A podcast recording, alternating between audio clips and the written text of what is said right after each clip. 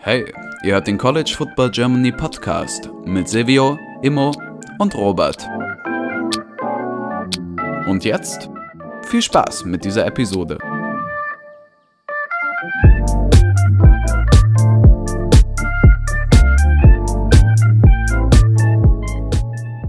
Hallo und herzlich willkommen zu dieser neuen Folge des College Football Germany Podcast. Mit dabei ist heute Silvio. Moin. Und ich, Robert. Äh, Immo lässt sich heute entschuldigen. Äh, wir haben es versucht. Äh, er ist gerade wieder in den USA, natürlich busy unterwegs. Äh, wollte sich aus dem Starbucks dazuschalten und dann hat die technische Abteilung dieses Podcasts gesagt, nee, die Tonqualität wollen wir unseren Zuhörern heute nicht äh, zumuten. Ähm, genau, und wir starten rein in Woche 2. Neues Format. Wir haben gesagt, wir, wir, wir banken dieses Jahr auf eure Beteiligung in, den, in der Instagram-Story, wo man Fragen einreichen kann und auf Twitter. Äh, bedanken uns da auf jeden Fall auch schon mal, weil das ganz sehr gut geklappt hat bis jetzt. Ähm, und vielleicht nur als kurze Erläuterung, diese Episode wird hauptsächlich so Recap, ein flowiges Gespräch mehr sein, nicht so ein, was haben wir geschaut und dann Point für Point runtergearbeitet, wo wir dann immer so irgendwie bei zwei Stunden, zwei Stunden 30 rausgekommen sind, sondern ein bisschen niceren Gesprächsfluss, ein bisschen gelockerte Atmosphäre. Und das Feedback, was wir letztes Jahr bekommen haben, war, dass ihr die Espresso-Folgen am Freitag sehr gut gefallen, äh, euch die sehr gut gefallen haben. Und das heißt, wenn äh, wir denken, dass das eine gute Idee ist, mal eine Freitagsepisode zu machen, wo man vielleicht mal previewen kann, wo man vielleicht nochmal ein Thema aufgreifen kann, was wir in dieser Episode, die jetzt immer mittwochs rauskommen, ähm, nicht so tief besprechen konnten, äh, weil vielleicht auch die Entwicklung bei irgendwas noch nicht so richtig weit fortgeschritten ist in der Woche, äh, wird das dann in Espresso-Folgen gemacht. Aber die bleiben unregelmäßig und da würde ich jetzt sagen, legen wir uns nicht auf irgendeinen Rhythmus fest, sondern ähm, kommen so, wie wir denken, dass Themen da sind. Äh, bevor wir jetzt mit euren Fragen und äh, in die Review an, äh, reingehen, in das Recap, haben wir noch einmal News für euch. Sind jetzt schon ein bisschen alt, aber letzte Woche, wie gesagt, technischer Fehler. Dafür nochmal ein Sorry. Ähm, News äh, sind. Es wurde natürlich vor Woche 1 direkt sich für ein 12-Team-Playoff entschieden, 12 Teams. Ähm, jetzt doch in die Playoffs, so, es ist noch nicht so richtig klar, wann, weil äh, der TV-Vertrag ja noch ausläuft, ich glaube im Jahr 2025. Man könnte es schon davor machen. Ähm, mal schauen, ob da ESPN mitmacht. Silvio, du hast mir im Vorgespräch erzählt, deine Meinung zu äh, den 12-Team-Playoffs variieren permanent, weil du immer neue Aspekte äh, erkennst in diesem Format. Wie ist deine Meinung im Moment? Ich bin mir daher unschlüssig, da es irgendwie so dieser grundsätzliche Gedanke sich immer sehr cool anhört. Mehr Teams und dann gibt's vielleicht auch mal mehr Upsets, so March Madness-mäßig, sag ich mal. Aber dann, wenn sich so rausspielt, ist es eigentlich mit vier Teams, sind es schon immer die besten Teams.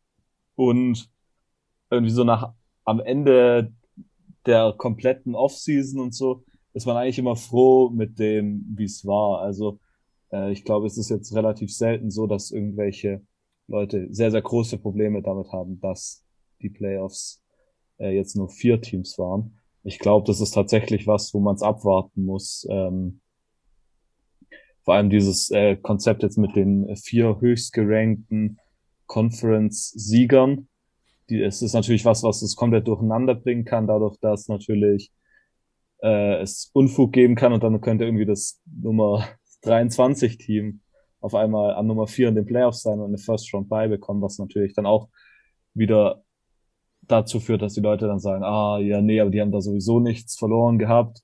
Also äh, ich glaube, man kann es den College Football Fans in der Hinsicht nicht recht machen. Und es gibt nicht dieses eine faire, perfekte System, ähm, aber deshalb bin ich auf jeden Fall jetzt mal gespannt, wie dieses System aussehen wird. Ja. Ich bin tatsächlich relativ gehypt, muss ich ganz ehrlich sagen.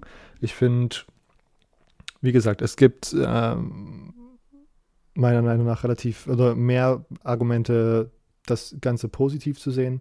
Ich glaube, dass es mehr Spiele gibt, die spaßig sind in der Postseason, weil die es dann nicht auf einmal nur vier Teams gibt, wo alle spielen und alle anderen sind so ein bisschen, wahrscheinlich spielen die Starter eh nicht, weil die sich auf den Draft vorbereiten.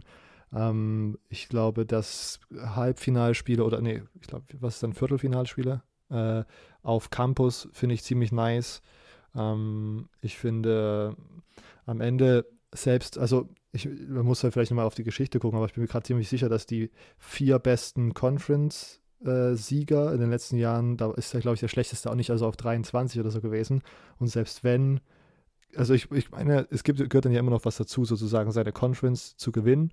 Ähm, und ich, genau, ich finde dann auch immer so komische Argumente manchmal, wie so, der die Regular Season wird irgendwie unwichtig gemacht, weil jetzt gerade jeder Win zählt, aber am Ende wird es auch gerade, also wenn man seine Conference gewinnt, dann ist man da relativ easy drin.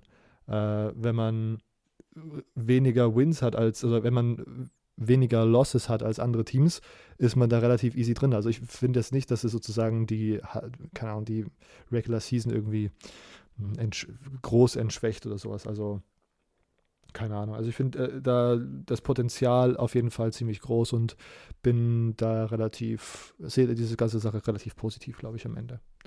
Ähm, und bin da auch sehr, sehr gespannt, ab wann das denn jetzt überhaupt in Kraft tritt und so weiter und so fort.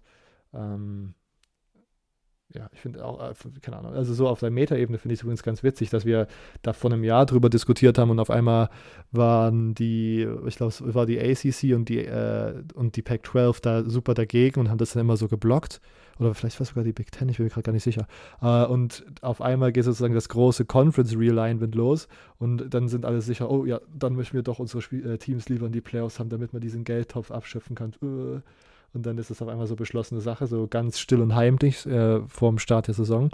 Ähm, fand ich auf jeden Fall einen sehr interessanten Move. Äh, und ja, genau. Also ich bin da, ich bin da sehr gespannt drauf. Guti. Ähm, wollen wir anfangen mit den Spielen, Silvio? Oder jo. willst du noch einen? Okay. Na, vielleicht das eine ist, du hast vorhin 2025 gesagt, ich glaube, es ist aber ab 2026 oder früher. Okay. Also ist minimal Unterschied, aber. Okay. Ähm, kommen wir zu den Spielen. Wir haben es jetzt so gemacht, ihr habt uns Fragen gestellt, wir, ich sortiere die durch und habe dann sozusagen generiert, das sind die Spiele, über die wir reden wollen. Das sind eure Fragen dazu. Ähm, also wenn ihr sozusagen wollt, dass wir über ein Spiel reden, stellt uns eine Frage zu diesem Spiel oder einen Take oder irgendeinen Kommentar, das sozusagen zeigt, das ist ein Spiel, was wir besprechen sollen. Äh, starten wir mit Akron MSU Silvio, 0 zu 52, recht erfolgreich gestartet in Michigan State diese Saison.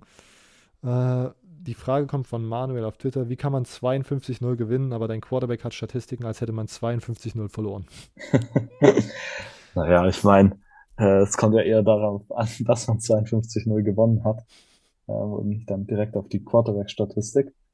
Ähm, natürlich suboptimal eher, aber man muss, glaube ich, eher die, das Positive hervorheben und das ist auf jeden Fall äh, zum einen das, dass man zu Null gespielt hat, was äh, wirklich klasse ist ähm, Kobe Windman müsste es sein, äh, der Linebacker von Michigan State, der von, ich glaube, UNLV kam. Ähm, ist, glaube so die zweite Woche in Folge Big Ten Defensive Player of the Week. Also sehr positiv dort. Äh, Michigan State hat, äh, ich glaube, die meisten Sacks dieses Jahr äh, nach den ersten zwei Spielen. Ich glaube, man hat schon 14 Sacks oder so, was äh, absurd hoch ist. Ähm, man hat, äh, wie ich es in der Big Ten Review auch schon gesagt habe, man hatte dieses Jahr einen Pass Rush Spezialisten geholt in den Coaching Staff, ähm, der mit verschiedenen NFL Größen trainiert hat und diese trainiert hat. Ähm, da sieht man auf jeden Fall vielleicht schon die ersten positiven Aspekte. Und das Running Game sieht natürlich, äh, man hat jetzt nicht mehr diesen einen Running Back, der alles macht, aber man hat der mit Broussard und äh, mit Jalen Burger, der vor allem sehr, sehr stark ist, zwei klasse Running Backs, die da wirklich ein gutes Duo abgeben, die sich gut ergänzen, finde ich. Und äh, die fünf, fünf Touchdowns gemacht haben. Insgesamt waren es, glaube ich, sechs Rushing Touchdowns gemacht hat, weit über 300 Rushing Yards. Fast 350 ist die Zahl, die mir im Kopf rumgeht. Also ähm, natürlich die Statistiken von Thorn sind jetzt nicht die besten, aber äh, ich glaube, man muss da eher die positiven Sachen sehen. Also es geht jetzt nur, solange man 52-0 gewinnt, ist mir egal, ob die Quarterback-Statistiken so sind, dass ähm, als hätte man 52-0 verloren oder wie auch immer sie sind. Solange man so hoch gewinnt, ist, glaube ich, alles gut. Und wie gesagt, wenn man die positiven Sachen sieht, dann ähm, waren das sehr erfolgreiche erste zwei Wochen. Ohne einer großen äh, ohne jetzt groß hier in eine Preview zu gehen, hast du da trotzdem noch ein bisschen Bammel gegen Michigan, äh, gegen, gegen Washington jetzt kommende Woche, nachdem ja Michigan State sowie einige Big Ten Teams eher gegen so und auch Ahnung, einige große Teams gegen so ein paar, wir nennen es immer Aufbaugegner gespielt haben? Ähm, das Einzige, was dir Sorge macht, ist, dass die Spread tatsächlich in Richtung Washington ist, was ich komisch finde und wofür ich noch nicht richtig den, das Argument habe. Wobei Washington natürlich, muss man auch sagen, auch gut in die Saison gestartet ist. Ich glaube auch 2-0, natürlich neuer Head Coach, alles ein bisschen neu und man spielt auch bei Washington, auf was ich mich auf jeden Fall freue. Dieses Husky Stadium habe ich immer gesagt, dass es eins meiner Lieblingsstadien ist und da äh, Green and White sehen zu dürfen, äh, finde ich richtig klasse. Man hat mit Michael Penix Jr. eigentlich einen Quarterback, der ähm, ich glaube letztes Jahr jetzt nicht wirklich gut war, aber das Jahr davor ähm, klasse war und allgemein Washington immer immer ein sehr talentiertes Spiel. Aber man hat auch gegen gegen äh, Kent State gespielt und gegen ähm, ich glaube Portland State. Also ist auch nicht gegen die zwei Größen. Also man hat auch gegen ein Mac-Team gespielt. Ähm, große Bangen habe ich jetzt nicht. Vielleicht das einzigste wäre, dass dieses Jahr Washington bisher sehr stark übers Passgame kam. Also jetzt in den ersten beiden Spiele 384 ähm, Yards, äh, Pass Passing Yards per Game, was äh, sehr viel ist. Auch für äh, Washington-Verhältnisse. Ja. Ähm, und wenn man jetzt nochmal zurückdenkt an die Briefe, die wir gemacht haben und dann natürlich speziell letztes Jahr, dann war das die Passverteidigung vor allem das Schlechte bei Michigan State. Das ist, äh, dass man gegen Akron jetzt null Punkte zugelassen hat, ähm, schon was Positives. Ähm, man hat, hat Akron, glaube ich, zu, wie viel waren es? Ähm, 203 Passing Yards gehalten. Also das war schon, schon ganz okay. Ich glaube, man muss halt auf jeden Fall die Interceptions runterhalten. Und ähm, was sehr, sehr stark war, war die Rushing Defense gegen Akron und die äh, Third Down Efficiency. Und ich glaube, das sind immer gute Indize, diese Third Down Efficiency, dass das halt auch ähm, in den wichtigen Situationen funktioniert.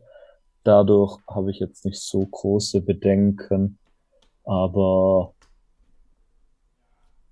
ja, also ich glaube schon, dass man gewinnt, aber wie gesagt, dieses Spread, es ist immer, wenn ich denke, dass ich schlauer bin als die Spread, dann verliere ich jedes Mal. Deshalb ist es das Große, was mir aktuell Sorgen macht vielleicht, aber allgemein äh, sollte es schon ein, ein, Sieg sein. Aber es ist auf jeden Fall der erste große Test, also ähm, Washington hat mich auf jeden Fall überrascht. Ich habe jetzt die, die Spiele tatsächlich nicht angeschaut, aber was man statistisch sieht und ähm, das, was ich gelesen habe, war ganz okay. Ich weiß nicht, Robert, hast du vielleicht was zu Washington gesehen? Nee, tatsächlich auch noch nicht. Ich habe nur sozusagen ein paar Clips gesehen und so ein bisschen was dazu gelesen und ich fand es, wie gesagt, auch sehr impressive und auch äh, interessant, dass man sozusagen mit dem neuen Coaching-Staff auch die offensive Mentalität nochmal komplett umgebaut hat, was meiner Meinung nach in, sich in den letzten Jahren so ein bisschen angebahnt hat. Äh, auch Jimmy Lake hat einfach so ein bisschen weitergemacht mit Wir laufen nur, aber es war halt einfach abzusehen, dass das nicht reicht. Das hat sich schon so ähm, Iowa-hafte Tendenzen dort gehabt, wie man äh, noch nicht so schlimm wie Iowa dieses Jahr, aber ähnlich, un ähnlich unkreativ, ähnlich perspektivlos in offensiver Produktion. Deswegen bin ich sehr gehypt und bin tatsächlich sehr, sehr gespannt auf dieses Michigan State ähm. Ähm, bleiben wir in der Big Ten. Western Illinois, Minnesota 10 äh, zu 62.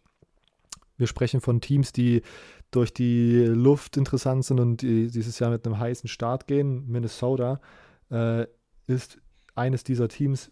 Michael auf Twitter fragt, Minnesota jetzt schon National Champion? National Champion. ähm, gegen Western.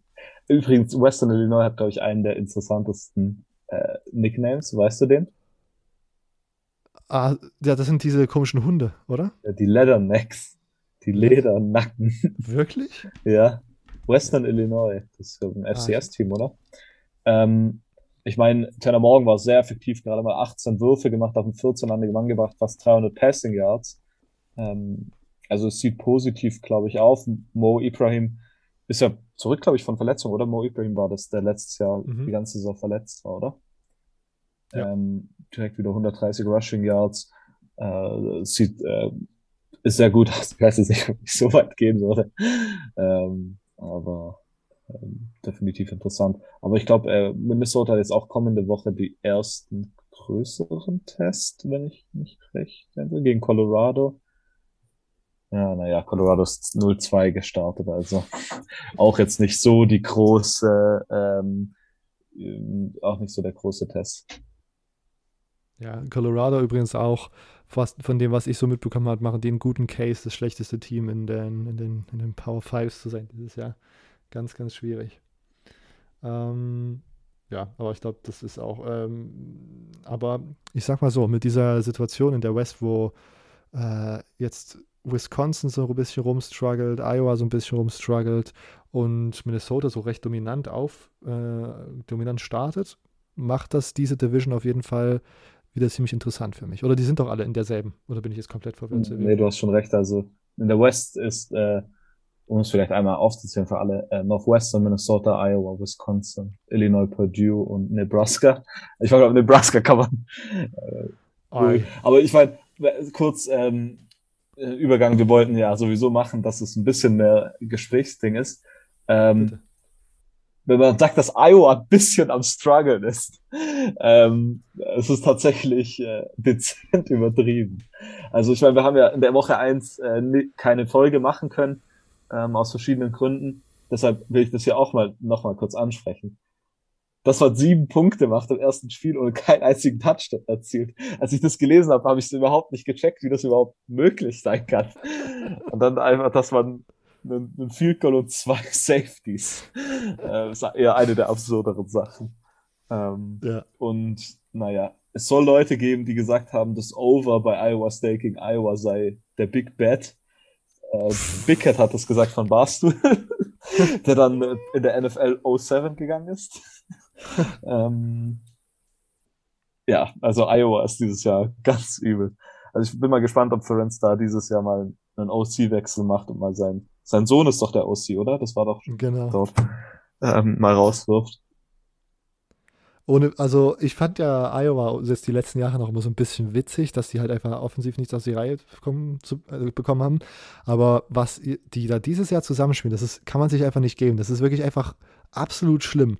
Und es macht dich wirklich so wütend, dass die trotzdem Spiele gewinnen. Also, na gut, das gegen Iowa State haben sie mal zu Recht verloren, das fand ich, da war ich happy. Ähm, aber dass man mit so einer, mit so einer, hm, ich weiß gar nicht, so einer Ablehnung gegen offensiven, gegen, einfach 50 Prozent äh, des, des Footballs sozusagen einfach trotzdem äh, erfolgreich ist, finde ich schlimm. Ich finde Nepotism in diesem Fall einfach nicht gut ich finde, also ich weiß gar nicht, ob es so viele Fälle gibt, die ich das gut finde, aber es ist wirklich, also es ist sich nicht anschaubar und ich finde es einfach absurd, dass ich eine Schule wie Iowa nicht mal irgendwie im Transferportal umschauen kann, um dort mal einen halbwegs guten Quarterback zu holen. Weil es ist nicht nur äh, ein strukturelles Versagen auf OC-Seite. Spencer Petras ist auch einfach kein guter Quarterback. Das muss man jetzt auch einfach mal so sagen und so stehen lassen. Ähm, hast du gesehen? Ach, hast du gesehen, wie viel Offensive Yards die, also Total Yards sie hatten? Iowa gegen Iowa nee. State jetzt am Wochenende? Rate mal. Nee. Es ist absurd äh, niedrig, sage ich direkt mal. 80. Nein, also so niedrig ist auch wieder. Das ist schon dreistellig. Okay, dann 140. 150. Aber das ist, ich als Spencer Peters hat, die Statline ist, ist so nice, muss man sagen. Er hat ein Quarterback-Rating von 12,1, hat 12 von 26, 92 Passing Yards äh, und eine Interception. Alter. ähm, und der Leading Rusher, LeSean Williams, hat 34 Rushing Yards. Ach man. Also, nee. Iowa spielt diese Woche gegen Nevada. Ist auf jeden Fall äh, ein Knüller, sag ich mal. Over Anders 39 und Iowa ist minus 23 Favorit. ich glaube okay. nicht mal, dass sie so viele Punkte scoren können. Eieiei. Also, und ich finde es übrigens auch zu Recht, dass keiner eine Iowa-Frage gestellt hat, dass wir laut euch Zuhörern nicht darüber sprechen müssen. Aber wir wollten es jetzt einmal loswerden, weil letzte Woche das war ein Debakel. Es war wirklich, und, und diese Woche ist es eigentlich auch, also es hat sich ja jetzt nicht verbessert, auch, genau. Also es ist alles Chaos dort. Eieiei. machen wir weiter. Über ansehnlichen Football können wir nämlich sprechen, wenn wir uns USC dieses Jahr anschauen. USC besiegt Stanford 41-28. Don Anderson auf Instagram. Wie weit geht's für die USC? Offense top, Defense Punkt, Punkt, Punkt. Alabama wirklich, äh, und das war schon die Frage. Alabama wirklich Nummer 1, nehme ich mal mit zum Alabama-Game. Silvio, wie weit geht's für USC? Ich glaube, das war so die große Frage, die wir schon vor der äh, Saison ja hatten und auch in der Ranking-Show, was unsere letzte Folge war. Ähm, was wir schon in, in dem Pac-12 Preview zuerst gesagt haben, war, dass, ich glaube, da waren wir uns relativ einig, dass USC die Einzelteile hat im Team. Die Frage war nur, ob Lincoln Riley gleich im ersten Jahr das zu so einer homogenen Masse alles perfekt formen kann, dass es funktioniert. Am Anfang war ich negativ dazu eingestellt, was äh, im, im Pac-12 Preview, habe dann zur Ranking Show meine Meinung angepasst und habe sogar gesagt, dass USC in den Top 10 landen kann. Was natürlich heißt, dass sie mehr oder weniger die Pac-12 gewinnen. Robert, ich weiß, dass du da, dazu eher negativ eingestuft hast, weshalb ich natürlich gleich sehr, sehr gespannt auf deine Meinung bin. Ähm, was kann ich sagen? Caleb Williams, äh, Caleb Williams äh, sah sehr äh, gut aus. Ich meine, die Statline ist, ist klasse und ich meine, es hilft natürlich auch, wenn man den letztjährig besten Wide Receiver im College Football hat mit Jordan Addison, der, ich glaube, über 170 Receiving Yards hatte. Ähm, also, äh, das sah wirklich äh, klasse aus bei USC. Und aktuell sieht es auf jeden Fall so aus, als hat man das hinbekommen. Ich glaube jetzt nächste Woche gegen Fresno State. Fresno State ist zwar mit 1-1 gestartet und, und USC ist der Top-Favorit in dem Spiel. Aber das könnte nochmal ein interessantes Spiel sein, dadurch, dass man mit Jake Hayner tatsächlich gegen einen guten Quarterback spielt und das nochmal so ein Test sein könnte für die Passverteidigung. Ich glaube, dass man da so ein paar, ähm, nicht mal wirklich Fragezeichen, aber einfach so ein paar äh, mehr Eindrücke bekommen kann. Äh, ich weiß nicht so richtig, ob das äh, Sinn macht oder ob du da zustimmen würdest, äh, aber das ist jetzt so, auch wenn ich mal an nächste Woche schon mal denke, äh, das, was mich aktuell bei, so interessiert, aber USC, finde ich, sieht bisher ähm, sehr gut aus. Ja, und dem schließe ich mich einfach nur so an. Ich glaube, meine negative Einstellung war nicht wirklich, dass ich dem nicht vertraue, sondern dass ich auch gesehen habe, die Pieces sind da, aber ich wollte denen jetzt nicht irgendwelche Vorschusslorbeeren geben, die sie äh, nicht verdient haben. Äh, und ich wollte mich erstmal überzeugen lassen, dass Lincoln Riley in der Lage ist, diese ganzen Pieces dann auch in eine in eine richtige Richtung sozusagen zu bewegen, in eine einheitliche Richtung zu bewegen und das so eine, zu so einer Unit macht, dieses Team. Und im Moment sieht es tatsächlich so danach aus, ähm, ja, also wie gesagt, Caleb Williams als Starting Quarterback, den besten Receiver im College Football aus dem letzten Jahr im Team zu haben, ist auf jeden Fall eine Hilfe. Ähm, Fresno State, wie gesagt, kann auch interessant werden. Ich will nicht mal unbedingt sagen, also so wie, so wie die jetzt gerade spielen, gehe ich davon aus, dass USC gewinnt. Ähm, aber man sollte im Kopf behalten, Fresno State ist eines dieser West Coast Group of Mighty Five Teams, die äh, USC jedes Jahr irgendwie mal so ein bisschen früh im Schedule drin hat und wo USC immer struggelt oder verliert, weil irgendwas Absurdes passiert, sich irgendwie drei Quarterbacks auf einmal verletzen. Ich glaube, das war vor zwei Jahren so. Ähm, und wo sie dann entweder nur knapp entkommen oder sich tatsächlich den ersten L in der Saison catchen. Ähm, deswegen da sozusagen ein kleines Auge drauf werfen, aber im Moment bin ich auch sehr von USC überzeugt. Das Traurige ist halt, man ist in dieser, man ist in dieser Pac-12, in diesem Pac-12-Schedule gefangen. Stand jetzt hat mich kein Team von der Pac-12 außer USC halt super krass überzeugt, dass die dieses Jahr auf einer nationalen Ebene competen können. Ähm, ich, man, wird, man wird sozusagen hier auch nochmal einen Dominostein fallen sehen von, mit, mit Washington. Das ist so gerade der andere Anwärter. Ähm, aber sollte tatsächlich UC, und das ist schon wieder sehr, äh, wir eskalieren diese Situation gerade schon wieder und spielen das vielleicht höher, als man das sollte nach zwei Wochen, sollte UC tatsächlich Richtung Playoff gehen, gehen habe ich das Gefühl, dass UC dann trotzdem ein Team sein könnte, was dann wieder halt gegen das zweitstärkste SEC-Team spielt und am Ende dann wieder gezeigt wird, okay, vielleicht ist das gerade wieder nur ein Pac-12 Inflated Schedule, weil man, ja, äh, also genau, das, das will ich nur mal so mh, mm, in den Raum stellen, dass man das sozusagen im Hinterkopf haben sollte. Sollte es tatsächlich zum Ende der Saison immer noch so rosig aussehen, wie es gerade aussieht. Ja. Gut. Äh, weiteres Kommentar zu UC oder Stanford, Silvio, wenn du zu Stanford was sagen willst. Äh, nee. Goodie. Wake Forest Vandy. Wake Forest 45, Vanderbilt 25. Der Heilsbringer ist zurück. Max auf Instagram. Jetzt, wo Hartman wieder zurück ist, müssen wir in der ACC mit Wake Forest rechnen? Fragezeichen. Wie seht ihr ihre Chancen? Äh, fang Also, da ich gern kann- du an, weil äh, Ja. da habe ich tatsächlich nicht so viel Text. Äh, auch meine Takes sind relativ limitiert, aber ich würde der Frage, ich würde die Frage bejahen und sagen, Wake Forest mit Sam Hartman ist auf jeden Fall eine, eine Kraft, mit der man rechnen muss, die man im Auge behalten muss, die für Chaos äh, sorgen kann äh, in dieser ACC, wo auch, na, ich, ne, man, wir sind erst in Woche zwei, man kann jetzt nicht sagen, mich haben Teams noch nicht überzeugt, weil die meisten Teams halt gegen irgendwelche Cupcake-Gegner gespielt haben und solange sie da mh, siegreich hervorgegangen sind, ähm, kann man da jetzt keine großen Cases irgendwie machen, aber Wake Forest spielt in Woche 4 gegen Clemson, spielt in Woche 10 gegen North Carolina State, spielt in Woche 11 gegen North Carolina. Also das sind schon mal drei Spiele, wo man interessant draufschauen kann. Nicht, dass irgendwie das, nicht, dass North Carolina dieses Jahr ein absolutes Elite-Team ist, aber das ist ein Team, was scoren kann. Und ich glaube, wir sind wieder an dem Punkt, wo wir werden sehen, ob die um die ACC-Krone mitcompeten können. Aber solange Sam Hartman auf dem Feld spielt und Wake Forest anführt, ist, sind das auf jeden Fall Spiele, die man sich anschauen kann. Ich erinnere da nochmal alle Zuhörer an das Spiel Wake Forest North Carolina in der äh, Covid-Saison, wo auf einmal, ich glaube, am Ende 120 Punkte gescored wurden. Das war irgendwie so ein 60 oder so ein 60 zu 70 oder so. Super, also das war ein, ein absolut krankes Spiel und äh, ja, keine Ahnung, Sam Hartman mit dieser ominösen Non-Football-Injury vor einem Monat irgendwie raus, dann jetzt in Woche 2 geklärt, dann so rasiert, irgendwie 300 Yards, vier Touchdowns, glaube ich. Also das war, ich bin wieder hyped und Wake Forest auf jeden Fall wieder ein Team, was man sich gut anschauen kann. Silvio, deine wenigen Takes, willst du da noch irgendwas ergänzen? Ähm, nee, eigentlich nicht. Habe ich dich gehypt? Äh, Habe ich dich jetzt auf Ja. Wake Forest gehypt und du wirst hier ein schönes ACC-Spieler reinziehen? Genau, wahrscheinlich. Nee, aber ich finde, äh, vielleicht ein Spieler von Wake Forest, den man dazu noch erwähnen muss, in Kombi mit Hartman ist auf jeden Fall A.T. Perry, der auch jetzt gegen Vandy, was ich gesehen habe, von der Statline her wieder komplett durchgedreht ist. Jep, jep, jep.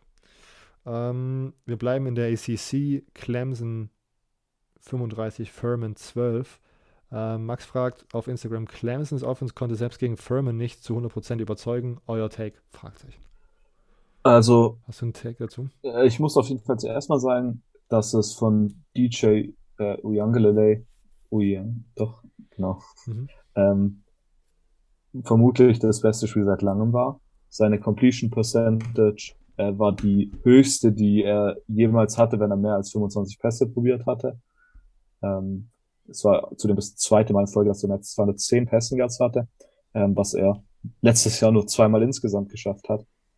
Ähm, zudem zu Beginn hat er sehr, sehr gut gespielt und ähm, Brandon Streeter, der OC, hat ihn zwar einmal kritisiert ähm, bezüglich dieser Interception, ähm, aber Streeter meinte auch, dass dort einiges besser läuft und vor allem was seine Pocket Presence äh, angeht, er sehr viel, einen sehr großen Fortschritt gemacht hat. Dadurch finde ich das jetzt gar nicht so schlecht und ich muss tatsächlich, hier ist auch wieder diese große Frage, wie viel muss man den Anfang der Saison, wie stark muss man diesen bewerten? Weil ist der Anfang der Saison nicht gerade dafür da, dass Teams vor allem mit neuen OCs und neuen DCs von, von Clemson auch noch, so ein komplett neuer Coaching-Staff mehr oder weniger, äh, sich findet und dass man da positivere Sachen sieht, die in den, ich weiß nicht richtig, wie ich sagen soll, tatsächlich in der Spieltechnik sind und dann nicht, ah, man hat Furman nicht 80 Punkte reingedrückt, äh, deshalb ist es nicht so unglaublich stark. Robert, weißt du, auf was ich hinauf will? Ja, ja.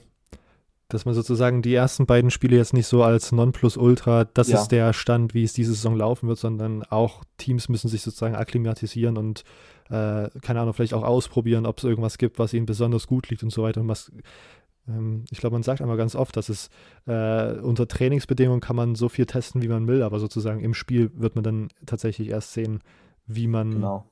under Ja, das pressure ist dann auch, auch wieder äh, sowas, was parallel dann läuft mit äh, Preseason Rankings, die überhaupt nichts sagen und dann äh, die Niederlagen am Anfang von der Saison und die Siege am Anfang von der Saison werden vom, ähm, vom Playoff-Komitee ganz anders äh, betrachtet und sowas. Und ich finde, sowas sollte man auch allgemein bei Team-Performances machen. Aber ich fand es jetzt nicht so negativ von Clemson, das, was ich gesehen habe. Ähm, natürlich gibt's äh, immer noch einen Weg nach oben. Es besteht immer noch ein Weg. Aber ähm, generell war ich jetzt eher sogar nicht positiv überrascht, aber ich fand es akzeptabel, sage ich mal. Hattest du äh, das Georgia Äh, Tech Game ich habe mitbekommen es aus Woche nicht 1? gesehen, nein. Ja. Ich hatte dann nämlich, ich hatte nämlich Georgia Tech gesehen und Furman nicht. Und bei mir ist es tatsächlich ein, also ich, äh, ich stimme mit dir überein, dass man die ersten beiden Wochen oder die, vielleicht sogar die ersten drei äh, sowieso sozusagen immer so ein bisschen nicht zu hart sein sollte mit den Teams. Ähm, aber ich hatte jetzt tatsächlich immer noch eher einen, schl einen schlechten, so einen schlechten Nachgeschmack von der Clemson Offense, auch wenn das gegen Furman jetzt ganz okay aussah. Ähm, weil in Woche 1 hat mir Uyankalele wirklich überhaupt nicht gefallen. Das war äh, einfach nur underwhelming und da hatte dann Kate Klapnick sogar am Ende nochmal die Chance bekommen und der hingegen sah ziemlich sexy aus in dieser Offense. Ähm, weswegen ich jetzt, äh, ja, bin, wie gesagt, wir dürfen es nicht zu überbewerten, aber ich glaube, es könnte da am Ende nochmal zu einem Quarterback-Tausch kommen, wenn es jetzt langsam gen ACC-Schedule geht, weil so zu 100 Prozent und ich war der größte DJ Uyangalele-Guy in diesem Podcast, glaube ich, ähm, oder der größte DJ Uyangalele-Apologet. Ähm, so richtig auf dem, also ja, ich bin schon mit dem einen Bein aus dem Hype-Train so ein bisschen raus und ich bin skeptisch und deswegen, genau deswegen ist Clemson für mich diese Saison wieder ein Team, was man beobachten kann. Und wie gesagt, jetzt die Woche spielt man gegen Louisiana Tech. Ähm, ist immer ein bissiges Team gefühlt. Steht jetzt diese Saison aber auch nur 1-1.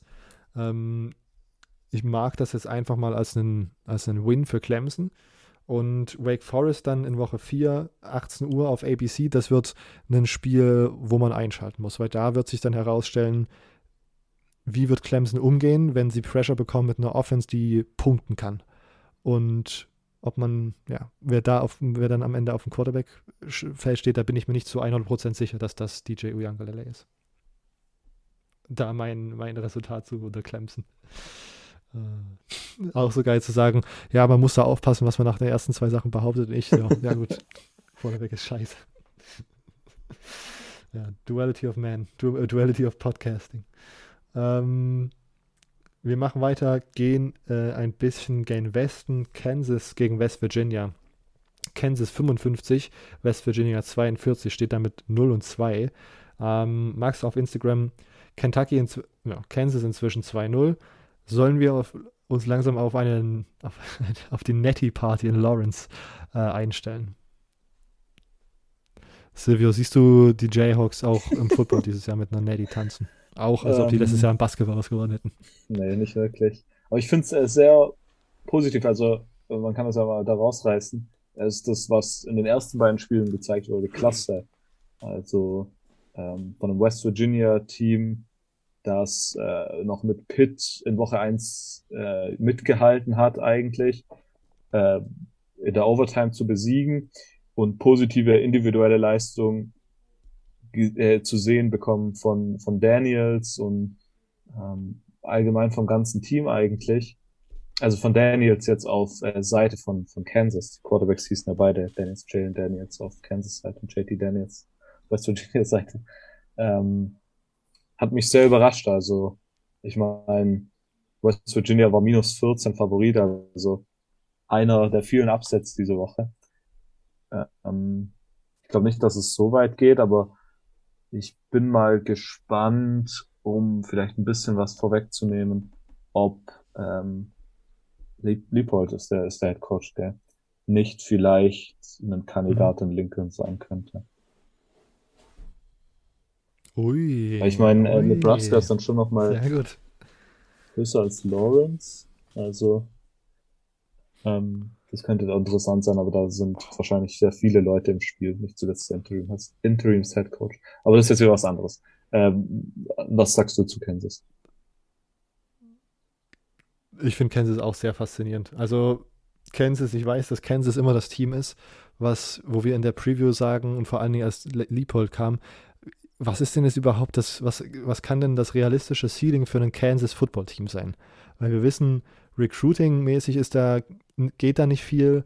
Wir, ich habe mir vorgestellt, selbst transfermäßig muss man da wahrscheinlich, kann man da jetzt nicht die, die Top-Transfers anlocken, weil da einfach der Standort, glaube ich, nicht so attraktiv ist. Äh, und auch die Reputation, um ehrlich zu sein. Aber wenn man sozusagen es ist einfach so schafft, mit gutem Coaching und soliden Spielerentwicklung, solider Spielerentwicklung, äh, so ein paar Mittelklasse Big 12 Teams zu schlagen und da irgendwie in der Mitte mitzuspielen, ist das auf jeden Fall ein mega Step, Step nach vorne und bin sehr, sehr ähm, positiv überrascht und sehr ähm, angetan von Lance Leopold und was er da in Lawrence, Kansas erreicht. War eine Frage zurück an dich, Silvio. Würdest du an Leopolds Stelle nach Nebraska gehen? Ich habe das Gefühl, und das war auch schon sehr witzig, als wir damals über Leopold geredet haben, habe ich, glaube ich, die These aufgestellt, warum willst du nach Kansas gehen? Das macht überhaupt keinen Sinn. Man verliert nur, keiner konnte dort erfolgreich sein jetzt startet Leopold so in die Saison. Äh, und am Ende ist es vielleicht ein, ist, ist in meinem Kopf, das ist vielleicht gerade ein angenehmeres Work-Environment in Kansas äh, für Leopold in dieser Situation, als jetzt nach Nebraska zu gehen und dort permanent im Scheinwerferlicht zu stehen und alles wird so analysiert und alles wird, jeder einzelne Loss wird dir irgendwie, äh, keine Ahnung, wird dir sozusagen nachgetragen und bliblablub. Also Toxic Work Environment äh, die University of Nebraska Football Coach ist der, glaube ich, ähm, das eine, eine, eine Top, ist im Grunde die Definition. Ja, vielleicht bevor wir das machen, äh, wir hatten gesagt, dass wir es nicht äh, unbedingt einen Block nach dem anderen abbauen. Deshalb lass vielleicht dieses Nebraska-Sache vielleicht kurz hier mit reinbringen. Ich glaube, das, das passt ja. jetzt äh, ganz gut. Scott Frost wurde entlassen, also äh, das hat wahrscheinlich mittlerweile jeder mitbekommen. Äh, nachdem man gegen Georgia dann wieder mal miserabel verloren hat. Ich meine, als wir in, in Irland waren und zurückgelaufen sind, haben die, haben die Fans schon gesagt, dass man äh, Scott Frost einfach in Irland lassen soll. ähm, ähm, ich habe jetzt gesehen, dass der AD gesagt hat, man sei nicht mal das Team, das die National Championships geholt hat, man muss diese, ähm, äh, diesen Wunsch danach jetzt einfach mal fallen lassen und man muss einfach mal auf den Boden der Tatsachen kommen, mehr oder weniger. Ähm, äh, das war auf jeden Fall das, auf das ich hinaus wollte. Ich glaube, die Frage ist halt wirklich, was, äh, also ich verstehe diesen, ich weiß diesen Sinn dahinter immer noch nicht, warum er zu Kansas gegangen ist. Also äh, wir haben es am Anfang nicht verstanden, wie du es richtig gesagt hast. Ich verstehe es auch jetzt immer noch nicht so richtig, weil ich glaube nicht, dass langfristig Kansas irgendwie ein 10-Win-Team werden kann. Ich glaube, da, das funktioniert nicht nach Lawrence, Kansas will niemand gehen, also außer zum Basketball spielen. Ähm, ich glaube tatsächlich nicht, dass wir in zwei Jahren davon sagen, dass äh, die Big 12, 12 ausgemacht wird zwischen Texas, Oklahoma und Kansas. Ähm, das sehe ich einfach nicht. Ich glaube auch dieses Jahr, äh, wenn man einen Bowl, ich meine hinten raus, ich habe gerade eben noch mal kurz auf den Schedule geschaut, der Schedule von Kansas ist brutal. Man spielt hintereinander gegen Oklahoma, Baylor, Oklahoma State, Texas Tech, die dieses Jahr sogar bisher ganz gut aussehen, und Texas.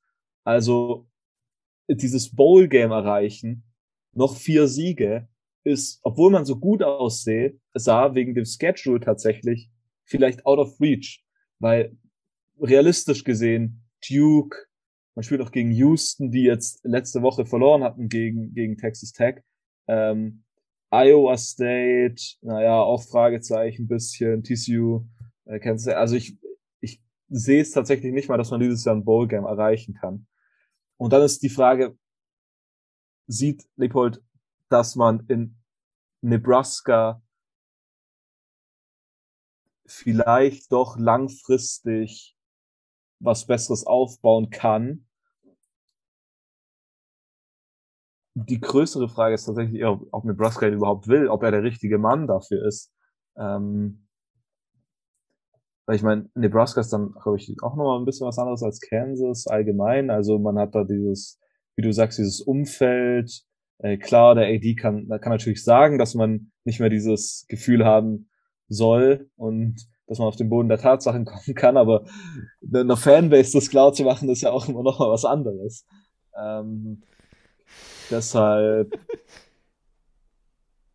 ich glaube, Liephold wäre eine logische Lösung für Nebraska, weil er gezeigt hat, dass er in der Group of Five Klasse ist. Und er hat in kurzer Zeit gezeigt, dass er ein Team, was, wo niemand hingehen wollte, was äh, wirklich mehr oder weniger nicht Abschaum, hört sich immer so übel an, aber wirklich im unteren Rang ist eigentlich im College Football von der Power 5 Teams und hat es jetzt wohl in eine Richtung entwickelt, wo man zumindest ein paar Spiele äh, gewinnen kann.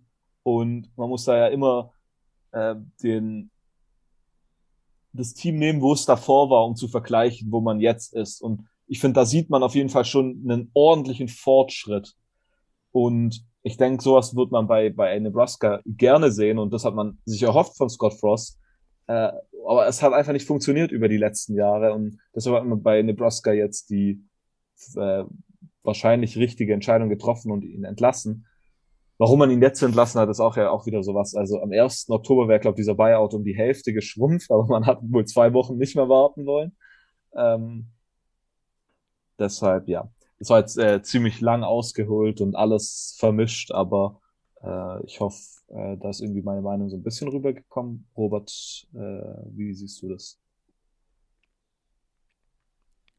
Ja, ich kann sogar tatsächlich auch, also stimme dir wirklich zu und ich kann aber tatsächlich sogar auch verstehen, warum man ihn jetzt loswerden will, weil dieses Team, was da auf dem Feld steht und was sich einfach rumschleppt und was einfach keine, einfach nicht fucking gewinnen kann. Äh, ich glaube, ich finde es da sehr, ähm, verständlich, dass man da jetzt sofort irgendwie einen, ein frisches Blut irgendwie braucht als auf der Head-Coaching-Position. Und mein Gott, Nebraska kann sich wahrscheinlich am Ende auch leisten, diesen fucking Bayer zu bezahlen. Ich will da, äh, ich glaube, die sind da nicht so cheap, dass man, dass man, äh, genau, wären sie cheap gewesen, hätten sie bis zum 1. Oktober gewartet. Aber ähm, ich glaube, im Nebraska Booster Golf Club rennen genügend Leute rum, die da gerne mit beilegen, wenn man irgendwie so ein bisschen jetzt den Wechsel anstrebt und dann ja, bin ich sehr, sehr gespannt. Das könnte vielleicht auch mal ein Thema sein für, die nächsten, für den nächsten Espresso, was du da als Coaches Guy, Silvio, nochmal so auf deiner Liste hast, neben Leopold vielleicht noch andere Optionen, weil das ist, glaube ich, den Rahmen hier sprengen würde. Hm. Sonst, ich schaue gerade Northwest äh, Nebraska, Georgia South und du hast gesagt, Upset 42, 45. Wir haben hier noch äh, einige Fragen. Wir haben aufgerufen am Sonntag die Fragen zu stellen, deswegen in diesem Fall leider ein bisschen veraltet. Mario ist auf Instagram, Fire Scott Frost, Ausrufezeichen. Max, äh, Max auf Instagram, Nebraska ist ein Witz, meint ja, Frost hat seinen Job nächste Woche noch. Und Christian auf Instagram, sehr frostige Zeiten in Nebraska. Alles drei Thesen, die sich jetzt so ein bisschen erledigt haben. Trotzdem vielen Dank fürs Einschicken und ja, sehr, sehr frostige Zeiten. Ich habe äh, mich gefreut. Ich habe im Grunde die letzten zwei Wochen schon die ganze Zeit gebrainstormt, wie ich die Entlassung mit einem schlimmen Wortwitz auf Twitter raushauen kann. Äh, und ähm, wer das sehen möchte, kann uns übrigens auf Twitter folgen. Erzähl für GermanyPod. ähm, genau. Okay. Ähm, schauen wir weiter. Kentucky gegen Florida. Äh, 26-16 und Pitt gegen Tennessee in Overtime gewinnt Tennessee 34-27. Ähm, Max mit seiner Frage, können Kentucky oder Tennessee Georgia ernsthaft gefährlich werden? Ja, fang du, fang du erstmal an. Soll ich Silvio als SEC-Guy die. Okay. Ähm, ich sage nein.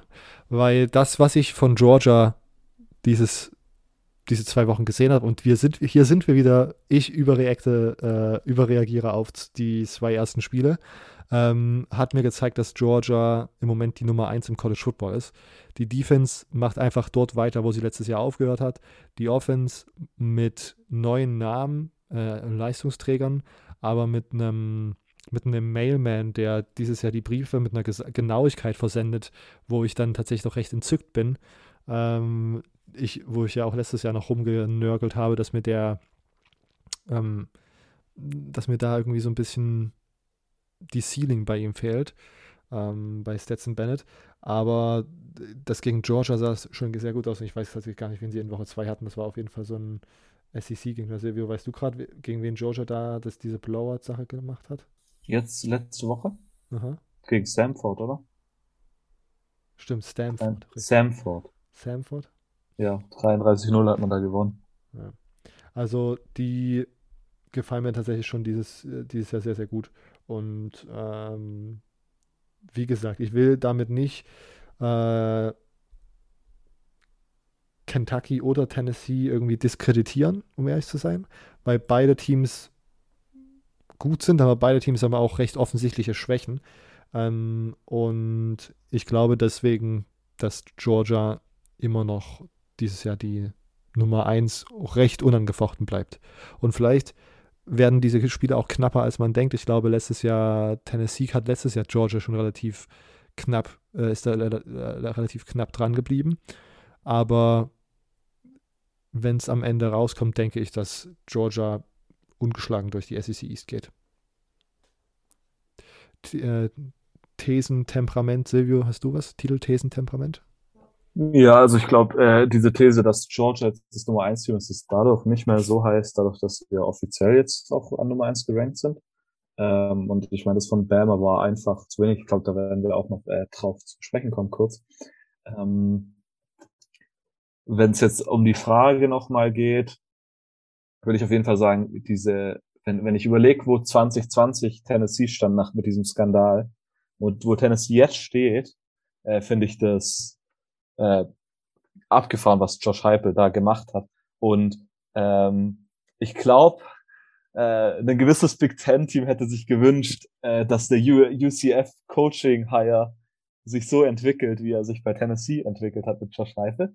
Ähm, also wirklich, ich glaube, Tennessee, da kann man, kann man nur den Lob aussprechen, was da aktuell läuft. Diese Hooker, Tillman, Cedric Tillman Connection ist wirklich äh, klasse und das sieht äh, wirklich sehr, sehr gut aus. Ich meine, Tennessee ist jetzt an Nummer 15 gerankt. Also hätte mir nach der 2020er Saison, als man 2021 da Josh Heupel geholt hat, ähm, wie gesagt, nach diesem ganzen Skandal gesagt, dass das einfach nie 2022 schon wieder zu Beginn zumindest aufgebraucht äh, ist oder gelöst ist, äh, dann hätte ich wahrscheinlich der Person gesagt, dass sie verrückt ist. Natürlich auch hier ist wieder die ersten zwei Spiele overreacten, ähm, wie du es gerade vorhin gesagt hast, drin. Aber ich finde, äh, Tennessee sah dieses Jahr tatsächlich sehr gut aus. Am Ende äh, wird es wahrscheinlich kein Vorbeigehen an Georgia geben. Aber so dieser Kampf um Platz zwei zwischen wahrscheinlich Tennessee und Kentucky, vielleicht mit Florida auch noch mit Florida vielleicht auch noch mal drin, äh, auch wenn man jetzt gegen Kentucky verloren hat, äh, könnte äh, sehr sehr interessant werden. Und dann natürlich in zwei Wochen dieses Spiel gegen Florida, Tennessee gegen Florida ist dann das erste große Spiel für Tennessee, die jetzt nächste Woche nur gegen Akron spielen, gegen die Machine State, der diese Woche ordentlich gewonnen hat. Ähm, ja, finde ich, könnte das also in zwei Wochen dann äh, Florida gegen Tennessee könnte wirklich ein Must-Watch-Game werden, finde ich. Und dann äh, wird man da auch mehr Aussagen treffen können. Natürlich, Tennessee hat noch einen ordentlich harten Schedule, muss man auch sagen. Also man spielt noch gegen Alabama und gegen Georgia. Äh, das ist jetzt natürlich eher unvorteilhaft. Und wie gesagt, noch gegen Florida und Kentucky. Also leicht hat Tennessee auch nicht mehr. Und natürlich kann man jetzt overreacten, aber ähm, ich finde, es ist ganz eine ganz plausible Sache zu sagen, dass Tennessee sehr überrascht. Zu Kentucky kann ich nicht viel sagen. Ich habe das Kentucky-Spiel nicht nicht gesehen. Ich will Will, Will Levin ist der Quarterback, gell? der postet nur so weirde Sachen, aber das ist doch der, wo die Bananen isst und ähm, irgendwie Mayo auf was, auf was hat er nochmal Mayo? Kaffee. Ah ja, und jetzt mit dem Gator, den er gegessen hat, ähm, wo du gepostet hast auf Twitter. Ja. Ähm, muss nicht sein. Also wirklich, es gibt so Leute, die wollen einfach nur Aufmerksamkeit bekommen auf jeden Ding. Und dann machen sie die weirdesten Sachen. Du kannst mir doch nicht erzählen, dass der wirklich Mayo zu seinem Kaffee ist. Also weißt, wie kommt man überhaupt auf die Idee? Oh, was mache ich heute in meinen Kaffee? Milch oder Zucker? Ah, nee, lass mal Mayo probieren. Ähm, allein deshalb sollte Kentucky jedes Spiel verlieren. Ich habe jetzt gerade drüber nachgedacht. Ich meine, vielleicht war dieser Take, toxisches Work Environment ist und das Bild vom Nebraska Head Coach dass das sozusagen die Definition sein sollte. Vielleicht war das ein bisschen fehlgeleitet, weil die andere Position, die wirklich am toxischen Work Environment kratzen sollte, ist wahrscheinlich der Nutritionist von Will Lewis. Ja, Will Levis. Stimmt, das stimmt. Vielleicht das Einzige, was man noch zu ähm, Kentucky sagen kann, ist, dass ich glaube, ich hatte heute gelesen, dass Chris Rodriguez jetzt wieder zurück ist ähm, auf Running Back und ist wahrscheinlich der bessere der beiden Running Backs. Von daher ähm, ist das auch nochmal ein positives für Kentucky.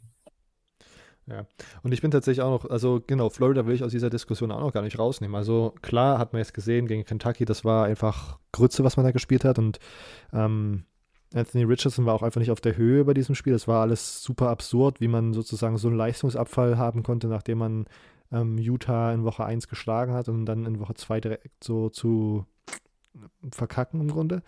Ähm, aber vielleicht ist das einfach manchmal so eine Reaktion, dass man von solchen High Morale Wins sozusagen dann im nächsten Spiel underperformt. Aber sollte Anthony Richardson wieder sein Level erreichen und das irgendwie stabil halten können, will ich gar nicht abs, will ich gar nicht aus, äh, ausschließen, dass äh, da Florida in den Platz um das, in den Kampf um Platz 2 nochmal irgendwie angreift. Und diese Tennessee-Spiele sind jedes Jahr einfach komplett absurd und da passieren so viele random Sachen. Irgendwelche random Hail Marys, krasses Rumgefumble, nice Jerseys übrigens auch, nice Uniforms. Ähm, ja, das wird sehr, sehr interessant in zwei Wochen. Ähm, und was was diese Woche schon interessant ist oder was seit zwei Wochen interessant war, ist die Quarterback-Situation bei Michigan. Ähm, Hawaii 10, Michigan 56 war der Score dieses Wochenende. Äh, haben nicht gecovert, was mir meine Wette äh, zerstört hat. Ich glaube, die hatten einen minus 55 Spread. Ähm, Frage von Max auf Instagram: Ist McCarthy nach der Leistung nun der gesetzte Starter für Michigan diese Saison? Ist er? Das wurde auch bekannt gegeben, nachdem Max diese Frage äh, reingeschickt hat ähm, ob er gerecht oder ob er jetzt gerecht der Starter ist äh, oder gerechtfertigt der Starter ist, habe ich mal an Immo weitergeleitet und hoffe, dass er mir bis ich diese Episode dann im Post-Production fertigstelle, äh, eine Nachricht gesendet hat, dann hört ihr die jetzt hier. Alles klar. Ähm, Silvia, willst du dazu einen Kommentar abgeben? Ich habe übrigens eine kleine, eine kleine These zu dieser ganzen Quarterback-Situation jetzt im Nachhinein. Dann bin ich sehr gespannt, deine These zu hören, weil ich habe nichts. Ich glaube, Jim Harbour wollte die ganze Zeit McCarthy starten und war sich nur zu, war irgendwie zu feige, das zu sagen, weil am Ende halt Kate McNamara letztes Jahr Michigan in die Playoffs gebracht hat und hat sich dann so ein elaborate Scheme ausgedacht, wie er, ja, also wir starten jetzt hier meinen, last, meinen letztjährigen Playoff Starting Quarterback und hier meinen neuen fancy Five-Star Recruit und äh, wir machen so eine Competition in den ersten zwei Games und dann sagen wir im dritten Game, wer der Starter ist. Er war einfach zu feige zu sagen, McCarthy ist der Starter in Week One. Meine ja, kann gut sein. Also dem traue ich alles zu. Äh, übrigens, eine der witzigsten Harbour-Sachen, die ich immer im Hinterkopf habe, ist, dass er irgendwann mal gesagt hat, dass er seinen Spielern nicht empfiehlt, irgendwie Hühnchenfleisch zu essen, weil ein Hühnchen das ein ängstlicher Vogel ist. Wer dazu auch von unseren Zuhörern nochmal einen Link hat, wie man, der, der, wie man da nochmal ein Deep Dive machen kann in diese Nutrition äh, von ähm, Harbour, kann das gerne mal an uns schicken. Wir verbreiten das dann nochmal. Ähm, aber auch eine eher, keine Ahnung, eine eher witzige Angelegenheit, würde ich sagen. ähm, witzig, nicht für Notre Dame-Fans, war das Spiel, was am Wochenende stattfand. Marshall äh, 26, Notre Dame 21. Eieieiei, Silvio. Wir starten mit Peter auf Twitter wo muss man sich die größeren Sorgen machen? In South Bend oder in College, College Station? Naja, um die Frage zu beantworten, muss man wahrscheinlich erstmal noch College Station auch noch. Gut, lass uns das einfach zusammen reinwerfen. Mhm. College Station, Texas A&M verliert 17 zu 14 gegen App State. Äh, der andere richtig große Upset. Ähm, hast du äh, Teile von beiden Spielen gesehen? Was ist deine Meinung? Also ich habe mir nur Highlights von beiden Spielen angeschaut. Ähm, diese, zu Texas A&M, was ich zu sagen, dazu zu sagen habe, ist, dass ich, hast, hast du dir die Highlights angeschaut oder das Spiel angeschaut? Mhm. Ich finde, Haynes King ist der weirdeste looking Quarterback, den es gibt. Wie der rennt und seine Throwing Motion sieht so off aus. Der sieht einfach aus wie, wie, keine Ahnung, aber nicht wie ein Power 5 Quarterback. Also ich, ich weiß nicht, ob, ob das mir nur so vorkam, aber jedes Mal, wenn der es scrambled und dann dem seine Throwing Motion sieht so off aus, finde ich. Ähm, also das war, was mich komplett auseinandergebracht hat, durcheinander gebracht hat. Und dann, das Spiel war einfach miserabel. Also, ich habe das überhaupt, also, ich war richtig geschockt einfach. Weil es war ja nicht mal so, dass äh, sie komplett zerstört wurden, sondern es war einfach, es hat einfach nicht funktioniert. Äh, und vielleicht dann schon mal vorwegnehmen die Antwort auf Peters Sache. Ähm, ich glaube, man hat mehr Ausreden in Southbend für die schlechten Leistungen als bei Texas A&M. Und ich glaube, wenn es bei Texas A&M man erwartet so, dass Texas A&M in die Top 10 finisht, dass sie einen Run auf die Playoffs machen, dass es dieses Jahr eigentlich vom Talent her ähm, sein könnte, dass man endlich mal was erreicht unter Jimbo Fischer. Aber ähm, und, und so wie das aber gegen App State aussah, ist man davon äh, sehr weit entfernt. Äh, deshalb glaube ich, ist es schlimmer in, ähm, in College Station aktuell. Ähm, natürlich zu Notre Dame. Ja, also erstmal, man war, glaube ich, wie viel? 20 Punkte Underdog. Ich habe es mir extra aufgeschrieben, 20,5 äh, Favorit. Also Marshall war 20,5 Underdog. Verliert man 26 zu 21. Man verliert den Quarterback mit Buckner, äh, der aber nicht wirklich gut gespielt hat davor, von dem, was ich gesehen habe. Ähm, und jetzt kommt, ich glaube, dazu hatten wir dann auch jetzt nachher noch mal eine Frage ähm, mit der Quarterback-Situation. Der Trupine kommt jetzt, glaube ich, rein der dann auch nicht wirklich gut sei. Ich glaube, der erste Wurf war direkt eine Interception. Ähm, also so eine, keine, keine, wo man so sagt, okay, ja, noch so ein Auge zu drücken, sondern einfach übel. Ich glaube, dass es in beiden Situationen nicht optimal läuft. Ich glaube, dass Freeman einfach diesen, diese komplette Unterstützung hat und dass Notre Dame einfach vor einer harten Saison steht und einfach am Anfang komplett overhyped war und overranked. Ähm, was jetzt ich meine, was bei Notre Dame halt auch das Ding ist, es geht nicht leicht weiter. Man spielt jetzt nächste Woche gegen Cal. Cal ist jetzt auch nicht das Team, gegen das sich nach einem 0-2-Start, beziehungsweise wenn man es theoretisch sieht, ist Marcus Freeman eigentlich 0-3 gestartet, wenn man das Borge von letztem Jahr noch mitnimmt, glaube ich. Ist jetzt nicht, ich glaube, Cal ist auch 2-0 gestartet, also ist jetzt nicht das Team, was sich in einem in einer Down-Situation gerne als Gegner haben würde. Deshalb, ich wollte, ja, also eine Sache wollte ich auf jeden Fall noch zu, zu Notre Dame sagen, bevor ich an dich eigentlich abgib, Robert, um deine Einstufung zu beiden Sachen zu geben, ist, dass die O-Line, was eigentlich ja das ist bei Notre Dame, wo man sagt, okay, ähm, die O sind bekannt für ihre O-Liner. Ich meine, wenn man mal in der NFL schaut, wer da alles von Notre Dame ist, allein in den letzten Jahren, ähm, dann überrascht, überzeugt das auf jeden Fall, was man da erreicht hat. Und zudem hat man jetzt ab diesem Jahr wieder ähm, Harry Heasted da als O-Line-Coach, O-Line-Legende, der von 12 bis 17 ähm, bei Notre Dame war und dann von 18 bis 19 ähm, bei den Chicago Bears war, was ich damals einen, als Bears-Fan äh, einen abgefahrenen Hire fand. Hat dann aber nicht wirklich funktioniert und äh, nachdem er, glaube ich, 2019 43,6 zugelassen hat, ähm, hat man ihn gefeuert. Und jetzt hat man diese Legende wieder bei, bei Notre Dame. Und die O-Line sieht schrecklich aus. Also, da hat auch überhaupt nichts funktioniert. Also, ich glaube, dass man vielleicht Notre Dame einfach auch überbewertet hat vor der Saison. Ich weiß nicht, ob ich es da Notre Dame vielleicht ein bisschen zu leicht mache. Aber Robert, vielleicht äh, hast du äh, mehr definiertere Meinungen als ich. Am Ende kommt mein Gedanken spielt auch dabei raus, dass Texas A&M mich mehr geschockt hat als Notre Dame.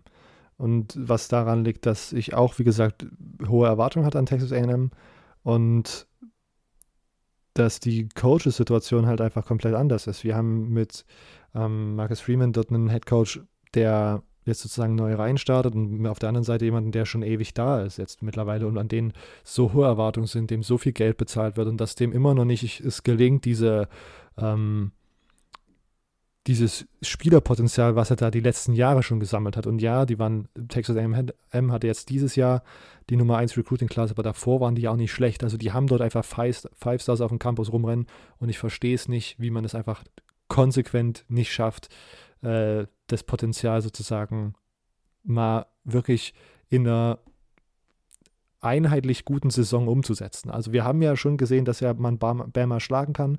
Wir haben gesehen, dass man einfach gut spielen kann, aber am Ende hat es dann halt wieder nicht gereicht für die Playoffs letztes Jahr. Am Ende hat es halt einfach wieder, also es ist einfach, wieso kriegt es Jimbo nicht hin? Ich verstehe es nicht. Und auf der anderen Seite, ja, es ist ein super suboptimaler Start. Ja, Notre Dame sieht nicht gut aus. Ich verstehe, um ehrlich zu sein, verstehe ich auch da die Offense nicht. Also man hat ja immer noch mit Tommy Reese einen sehr talentierten OC, der auch geblieben ist. Und ich verstehe auch, dass viele Spieler äh, Notre Dame verlassen haben, defensiv als auch offensiv. Aber ich, auch Notre Dame hat jetzt in den letzten Jahren nicht, nicht schlecht rekrutiert. Das, und ich kann einfach nicht verstehen, wie man es nicht einfach schafft, sozusagen auch da mal irgendwas halbwegs Funktionables auf die ähm, Rolle zu bringen. Ich, also, ja, ich kann, ich muss ehrlich sein, verstehe es. Ich verstehe es, verstehe beide Situationen nicht. Ich finde es in Texas AM bedrohlicher oder mm, irritierender als bei Notre Dame. Aber beide Situationen bringen mir, also lassen einfach riesige Fragezeichen in meinem Kopf aufploppen, weil es sind überall Roster gespickt mit Four- und Five-Star-Recruits und äh, ja, Marcus Freeman ist ein neuer Head Coach, aber wir haben, wir haben routinierte Offense, wir haben routinierte Coaches, wie du gerade erwähnt hast, O-Line-mäßig, wir haben routinierte Coordinator, die auch in der Vergangenheit schon gesagt haben, dass sie oder gezeigt haben, dass sie gut sind. Äh, wir haben einen routinierten Head Coach bei Texas AM und ich verstehe es nicht, wie man nicht mal eine, wie man nicht mehr erfolgreich sein kann in Texas A&M's Sicht, indem man einfach in der SEC mal wirklich ganz oben angreifen kann. Und äh, in, bei Notre Dame ist es jetzt eher auf einen, jetzt noch nicht Big Picture Fragezeichen, sondern eher Game to Game macht mich das gerade nervös, dass äh, Freeman da so schlecht in die Saison startet. Ja, das waren, das war jetzt gerade so die, meine, meine Gedanken dazu. Ähm, was wir an Fragen bekommen haben, bezieht sich auch relativ darauf, äh, auf das, was wir jetzt schon besprochen haben, wo wir schon direkt wieder entgleist sind. So muss das. Ähm, Chris fragt, was zur Hölle war denn bei Notre Dame los? Besprochen, einfach große Fragezeichen, großes Entsetzen. Max auf Instagram, Freeman startet 0-3 bei Notre Dame, sollte man besorgt sein. Silvio, siehst du da schon eine Hot Seat-Situation oder ist das jetzt noch zu früh? Boah, ich glaube, so weit würde ich nicht gehen. Also, ähm, aber so abwegig ist es jetzt auch nicht, oder? Stell dir mal vor, die verlieren jetzt, sage ich mal, jetzt die nächsten zwei Spiele. Heavy. Ja, okay, aber ähm, ja, doch, dann wäre es vielleicht übel, aber das ist dann wahrscheinlich einer der, unerf der, der unerfolgreichste äh, und overhypedeste Coaching-Run aller Zeiten. Das könnte tatsächlich sein. Ich schaue gerade mal nach. Man spielt jetzt gegen Cal, wie du gesagt hast, danach gegen UNC. Uff. Silvio, uff. Aber es ist natürlich auch wieder ein Schedule, wo man sich direkt so ein bisschen redeemen kann, zumindest. Das stimmt. Das stimmt. Die, ein, eine Sache, die mir gerade eben noch eingefallen ist, ist natürlich diese, nochmal auf, um auf die Frage von Peter zurückzukommen. Äh, ist natürlich, die Antwort darauf kommt natürlich immer darauf an, wie man es interpretieren will. Man könnte natürlich auch sagen, okay, Texas A&M hat eben diese Talente alles.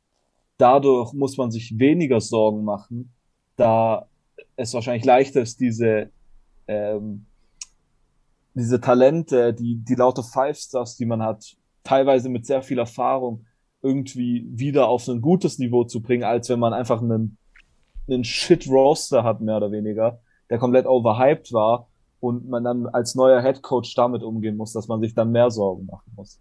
Aber ich, also auch da muss man doch sagen, ja, Notre Dame ist nicht so talentiert wie letztes Jahr und ja, es sind wichtige Spieler und unerfahrene Spieler, bliblablub. Aber am Ende, wenn du sagst Shit Roster, dann ist das immer noch eine Notre Dame Roster, was gegen Marshall gewinnen sollte.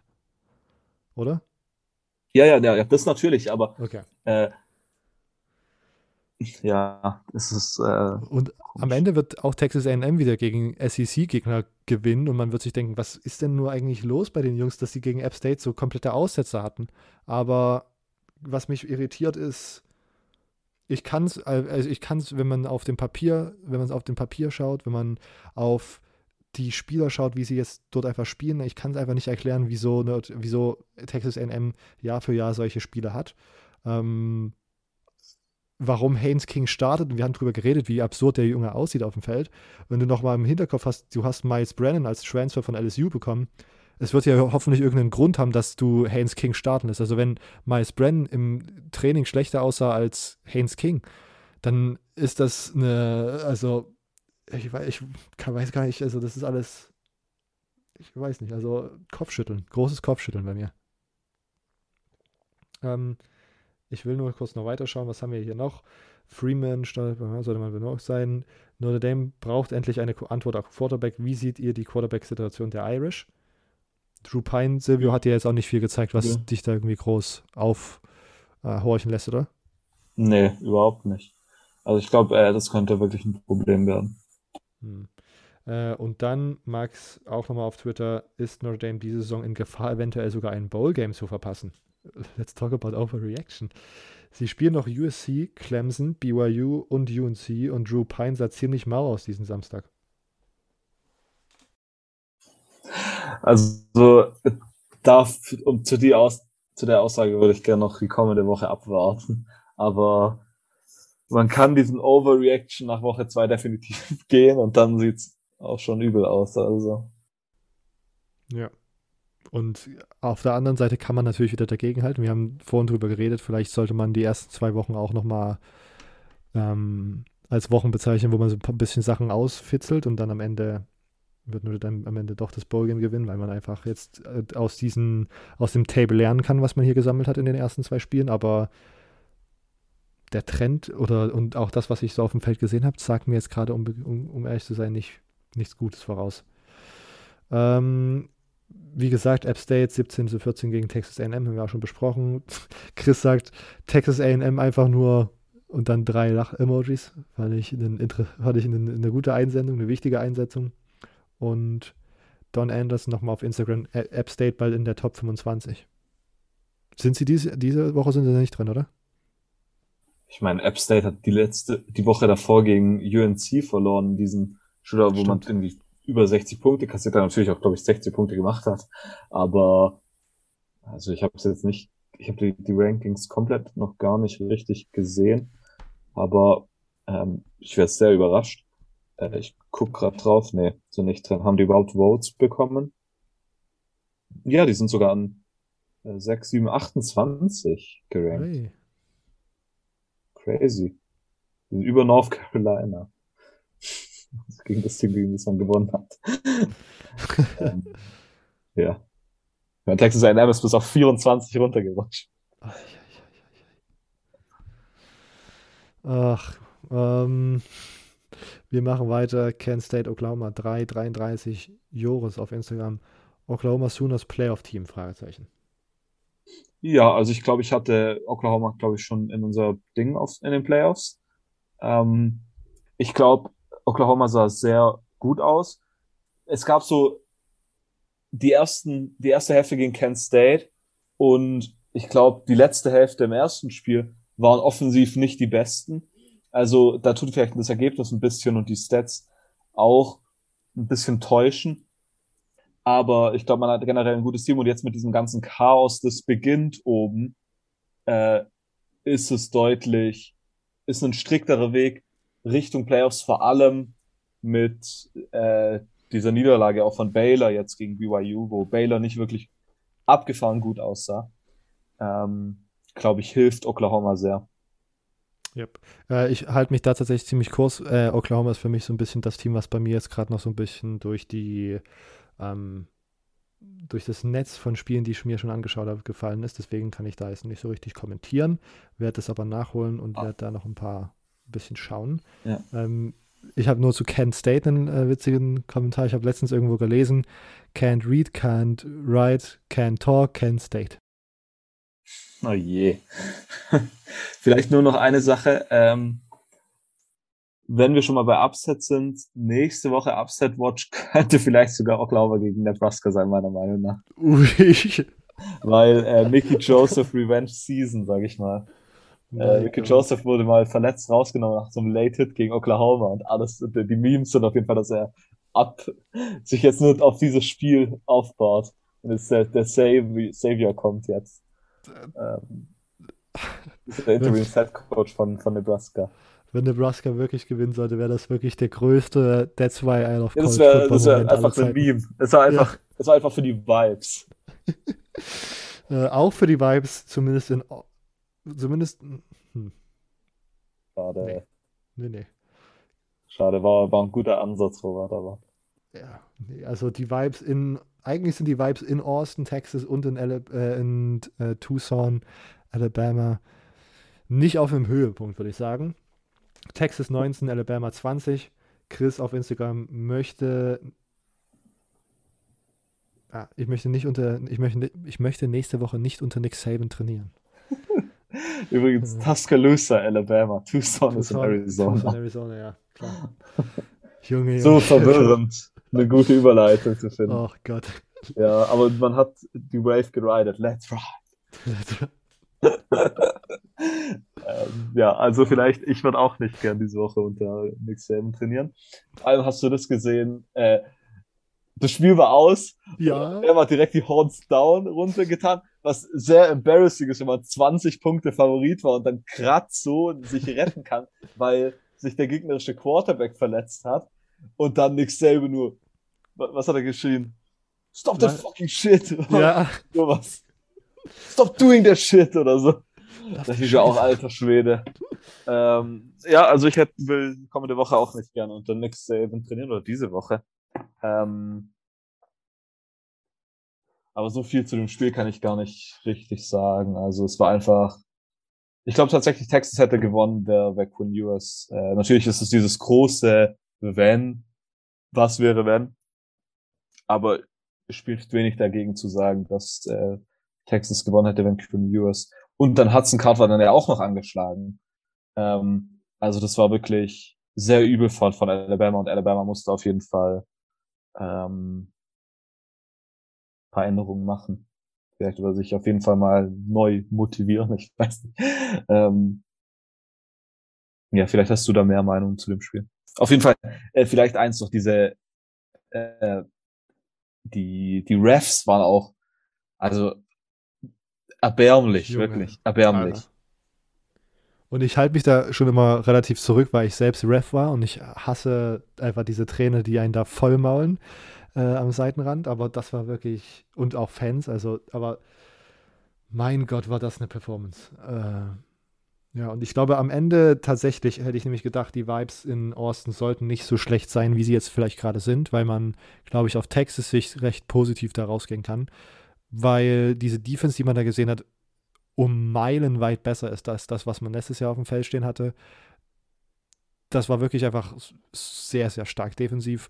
Offensiv ist man auch ein sehr gutes Team, wenn Quen Ewers spielen würde ähm, und Hudson Card fit oder Hudson Card fit wäre. Selbst mit Hudson Card habe ich das Gefühl gehabt, hatte man selbst, obwohl das sagt dann in, der, in diesem komischen Press-Ding gesagt hat, dass er dem komplett vertraut, habe ich das Gefühl gehabt, dass man ihm nicht ganz vertraut, so was so Spielzüge und Kreativität, Kreativität und so Spielraum, einfach seine Skills auszuleben äh, angeht. Aber, und, und dann hat er ja im Grunde aber das halbe Spiel, was er machen durfte, hat er dann die Hälfte dieser Zeit oder die Hälfte von der Zeit, wo er auf dem Feld stand, hat er im Grunde mit auf einem Bein gespielt. So. Also das war nervig und dann finde ich es auch schwierig zu sagen, ja, schau auf die Red Zone Efficiency und wie viele Trips sie inside die 20 hatten und dann da immer nur mit drei Punkten rausgegangen sind. Ja, ähm, das ist schon nicht gut, aber wie gesagt, die hatten einen Quarterback, der kaputt gegangen ist und dann einen, der nur halb funktioniert hat.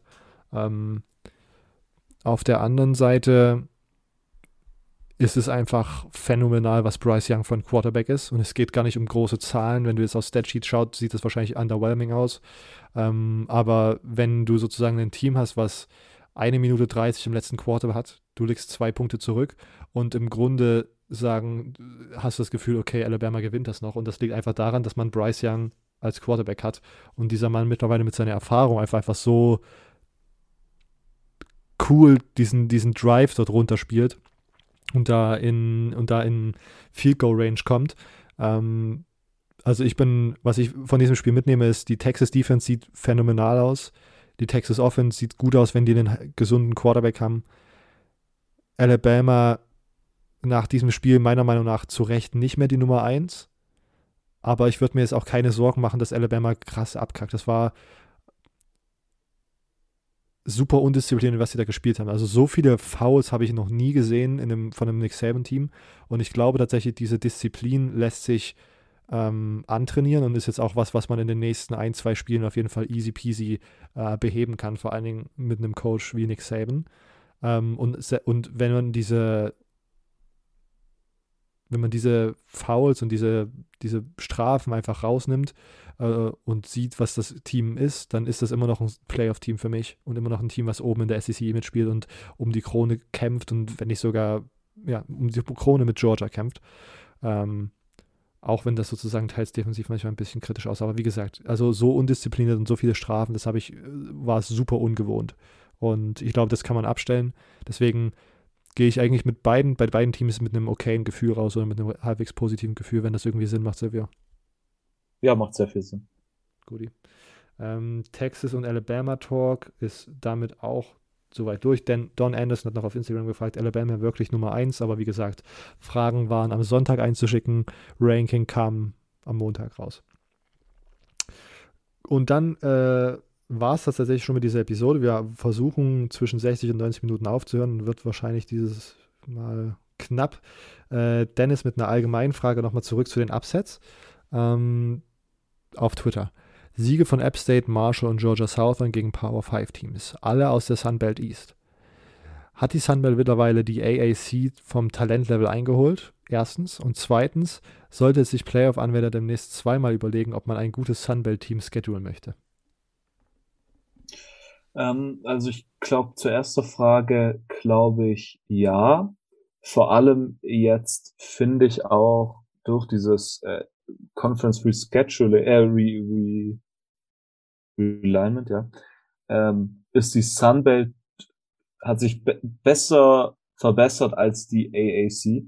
Ähm, klar, die AAC hat äh, UTSA bekommen, was gut ist. Ähm, ich glaube, North Texas fand ich noch interessant. Es ersetzt aber einfach nicht Cincinnati, äh, Houston und äh, UCF.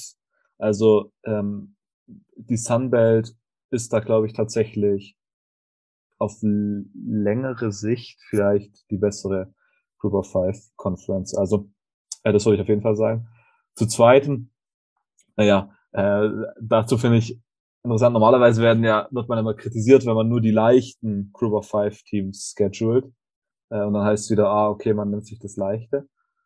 Ähm, ich glaube aber tatsächlich, dass es dazu führen wird, dass eher die Teams, die äh, Sunbelt-Teams schedulen, eher schlechtere Teams sein. Ich meine, man, man nimmt es ja sowieso sehr weit im Voraus immer diese Games. Also man schedult ja meistens für sieben Jahre im Voraus oder so, bis zu zehn Jahre im Voraus manchmal sogar noch länger.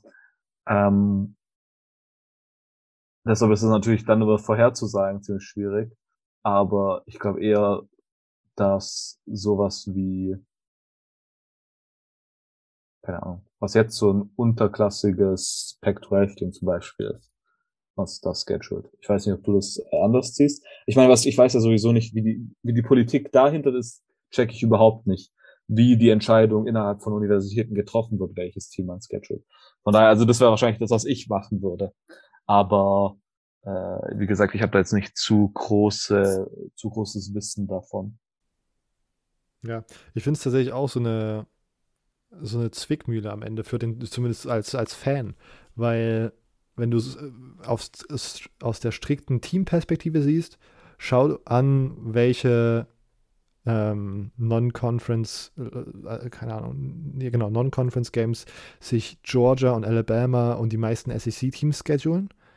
Äh, das sind Furman, das sind Samford, das sind FCS-Teams, wo du auch weißt, tatsächlich ist, die, die, ist das Risiko relativ niedrig, dass sie da verlieren. Also die schedulen sich auch nicht North Dakota State oder South Dakota State, so wie Iowa oder wer hat Letztes Jahr doch North Dakota State so einen richtig krassen Opener gegen Oregon, oder? Ja, also, naja. Äh, aus dieser Sicht macht es für Schulen, glaube ich, Sinn, absolute Cupcake-Gegner zu installieren. Aus Fanperspektive würde man sagen, ja gut, dann diese Spiele sind dann die ersten Spiele, die ich mir als Fan nicht geben werde von meinem Lieblingsteam. Also äh, wenn andere Spiele laufen, bin ich nicht abgeneigt, das Florida Samford Spiel einfach mal abzuschalten und mir vielleicht irgendwie die Zusammenfassung anzuschauen, um ehrlich zu sein. Ähm, ähm, auf der anderen Seite ist es dann eine neue Perspektive, ist es schlecht, wenn du tendenziell Low-Level Pac-12-Teams gegen gute äh, Group of Five-Teams siehst, weil die, wenn wir auf die Wahrscheinlichkeiten schauen, sozusagen ein engeres, ein entertainendes Spiel haben, auf, mehr auf Augenhöhe als jetzt normalerweise in Anführungszeichen ein Texas AM gegen App State. Aber ja, ne, also vielleicht ist da auch schon wieder der, der, mein Group, meine, ich weiß nicht, meine, mein, ja, weiß ich nicht, kann irgendwie ja, meine quere Sicht auf of Five Teams drin. Aber ja, es ist, bleibt interessant, wie das mit dem Scheduling ist und ob die Sunbell jetzt auf die AAC aufgeschlossen hat. Ähm, schwierig. Aber ich glaube tatsächlich, dass nämlich die schlechteren AAC-Teams immer noch besser als die schlechteren ähm, Sunbelt-Teams sind. Womit ich sozusagen die These aufstellen würde, dass das generelle Talentlevel immer noch leicht höher in der AAC ist, nur die Spitzenteams der beiden Conferences relativ gut beieinander mittlerweile liegen. Ähm, um das mal so als These aufzustellen. Äh, Silvio, irgendwelche Anmerkungen dazu? Nö, soweit nicht. Nur zu äh, North Dakota State, ich habe es nicht gefunden. Also gegen letztes Jahr haben die auf jeden Fall nicht gegen Oregon gespielt. Okay. Weird, okay. Äh, Da muss ich nachher nochmal nachschauen, weil ich bin mir relativ sicher. ähm, Manuel auf Instagram, größtes Up, Up, größte Upset-Woche aller Zeiten. Mein Gott. Silvio, hast du das Gefühl, ähm, dass du schon mal mehr Upsets in einer Woche gesehen hast? Also ich kann mich nicht richtig erinnern, aber vielleicht ist es jetzt einfach nur aus, dadurch, dass es so kurz ist, er ist und dann kommt es einem mehr vor. Aber ich habe mal geschaut, was denn so die größten Upset-Wochen aller Zeiten waren, habe natürlich nichts gefunden. Was interessant war, 2017, in Woche 1, gab es zwei der zehn größten Upsets aller Zeiten. Aber außerdem sonst nichts. Es gab Howard, hat damals gegen UNLV gewonnen, da war Howard 45,4 Punkte Underdog. Und die haben gewonnen, das war da, wo der Bruder von Cam Newton als Quarterback so durchgedreht ist. Ja. Und in der gleich, am gleichen Tag hat Liberty als 34 Punkte Underdog gegen Baylor gewonnen. Aber sonst waren da keine äh, großen Upsets. Ähm, vielleicht noch ähm, in der Woche war, glaube ich, noch äh, Maryland, Unranked Maryland hat gegen Nummer 23 Texas damals, äh, ich glaube, mit 10 Punkten gewonnen. Ich glaube, 51, 41 ist das Score, den ich aufgeschrieben habe. Aber ich fand dieses Mal war richtig viel, vor allem auch so äh, zum Beispiel dieses West Virginia gegen Kansas Game war dann ein Upset und ähm, das muss man auch mit einbeziehen. Also es ist auf jeden Fall in der jüngeren Vergangenheit das Größte, an das ich mich erinnern kann. Ja.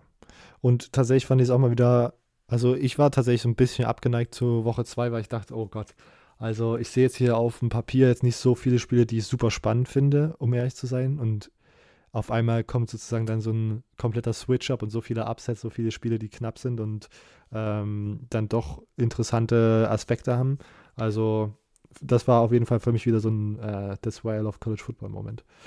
Ähm, wir ja, schließen die letzte Frage mit der letzten Frage ab. Und zwar Tim, äh, größter Upset Notre Dame oder Texas A&M? Silvio, wir hatten vorhin darüber gesprochen, wo du mehr äh, in Sorge bist, würdest du deswegen auch sagen, dass Texas A&M für dich der größere Upset war als Notre Dame? Ähm, Oder vielleicht glaub, sogar Punkt, punkttechnisch gesehen, die Spread war bei Notre Dame höher, aber dann ist natürlich immer die Frage, äh, ob man das mehr anrichtet. Ich glaube, so von der Sache her fand ich Texas A&M fast die größere Überraschung für mich. Ja, vor allem, weil es halt außenrum auch dieses Spiel komplette Abfuck war. Also Texas A&M hat auch, es war jetzt nicht so was wie dieses App State Spiel gegen North Carolina die Woche davor, wo beide 60 Punkte gemacht haben und es war einfach ein abgefahrener Shootout und dann verliert Texas A&M. Nee, es war einfach auch ein Müllspiel. Also äh, nicht, dass es bei, bei Notre Dame jetzt viel, viel anders da war, aber ja. Ja, ich glaube tatsächlich auch für mich der größere Upset in Form von einfach von dem, von der Spielweise, die man erwartet und oder erhofft und dann am Ende gesehen hat, war für mich auch, glaube ich, Texas A&M. Ja. Okay, ähm, das war's tatsächlich. Lasst uns gern, Silvio, hast du noch irgendwas? Nö. Rappen wir ab. Wir freuen uns über Feedback für diese sehr fragenfokussierte Recap-Sache. Ähm, wir sind gerade am Schauen, ob wir diese Woche einen Espresso bringen am Freitag. Bleibt da also äh, am Start. Abonniert uns auf eurem Podcast-Player, damit ihr auf jeden Fall Bescheid bekommt, wenn da eine Folge rauskommen sollte. Solltet ihr uns jetzt zum ersten Mal gehört haben. Ähm, ihr könnt uns folgen auf Instagram, CFB Germany Podcast, auf Twitter, CFB Germany Pod. Äh, ihr könnt das Recap lesen, was ich äh, für The Crunch Time geschrieben habe mit zwei anderen Jungs, die dieses Jahr dazugekommen sind im Team, wo Silvio wahrscheinlich auch in den nächsten Wochen mal eine Appearance machen wird. Ähm, das ist schon mal in der Episodenbeschreibung verlinkt. Und ja, dann hört ihr uns nächste Woche Mittwoch auf jeden Fall wieder und vielleicht am Freitag. Bis dahin, ciao.